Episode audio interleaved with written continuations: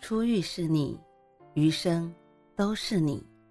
嘿，朋友你好，我是兔子，欢迎来到情感故事馆。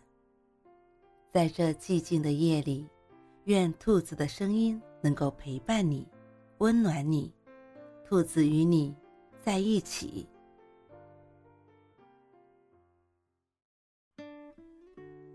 两个好人却没有好婚姻。前两天我和好朋友西西见面，西西是我做上个项目认识的。期间，他说起我们的一个共同朋友刚刚离婚了。据说他们手续办得很快，房子归女方，车子归男方，其他财产对半分，连闹离婚的过程都没有，就那样悄无声息的离了。其实。这件事对我冲击很大，我第一反应就是，他们两个看起来感情那么好，竟然也离婚了。很奇怪，不管是六年的恋爱基础，还是相同的志趣爱好，他们两人无一不符合完美伴侣的标准。重点是，这么多年相处下来，我们都很清楚，男生和女生都是非常善良。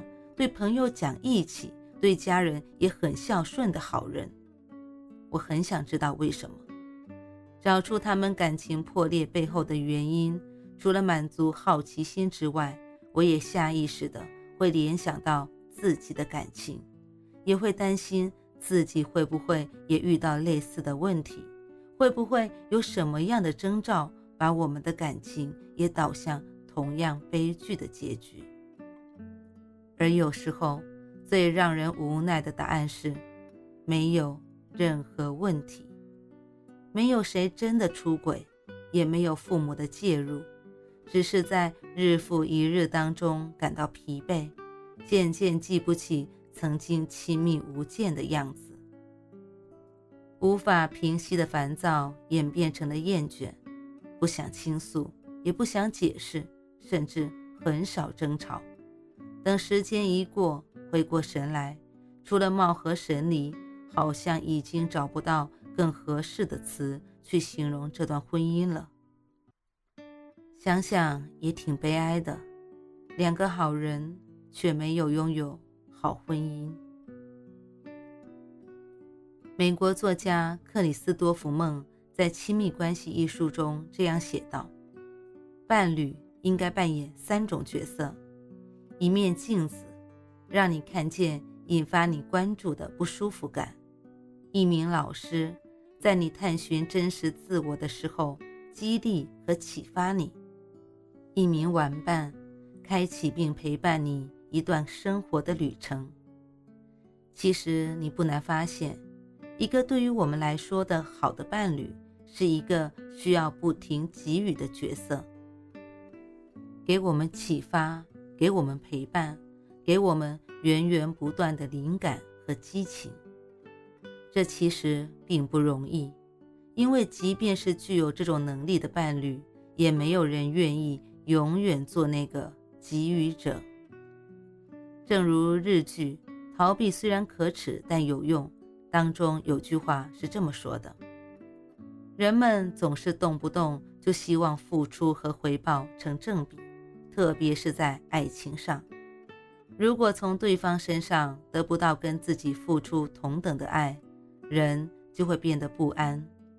能得到其他相应的回报的话，也能接受，比如钱或者安定的生活。但是，爱得越深，就越难忍耐，心里不断想着付出的总是自己，那么关系就会破裂。其实每段感情在刚刚开始的时候，总是能够明确的分出爱的一方和被爱的一方，而能够长久稳固的爱情，靠的必然不是一方的宠溺和忍让，而是双方对等的爱。但必须承认的是，在一段婚姻里，每个人对于爱的认知速度是不同的。有的人对爱的付出是果断而慷慨的，也有一部分人不太懂得如何牺牲和奉献，他们需要在一次次共度难关里醒悟，并且了解对方的珍贵。所以，即使对方有时候不够体贴，不那么善解人意，也别轻易给婚姻判下死刑，耐心的做好自己就够了。只记得彼此的给予，只找自己的不足。就像我有一个朋友，她会把老公的优点列在自己的清单里。她说：“有的时候我也怕我忘了自己有多么的幸福，我怕对自己拥有的习以为常，所以会经常拿出来念念。就像男友帮她切水果、吹头发，甚至经常夸她漂亮这种小事，都是她心里的小确幸。但……”其实我们都知道，她老公容易暴躁，脾气一上来还会大吼大叫，可是她却并没有放在心上。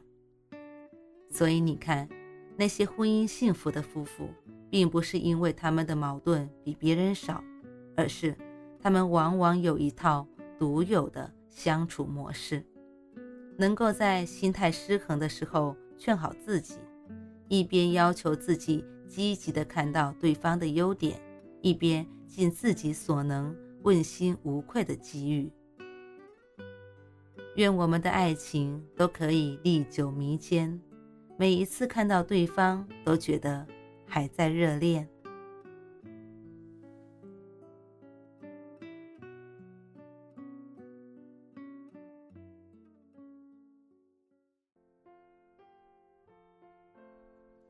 晚安。正在听故事的你，如果你还是睡不着，可以来直播间和兔子聊聊天，也许兔子能哄你入眠呢。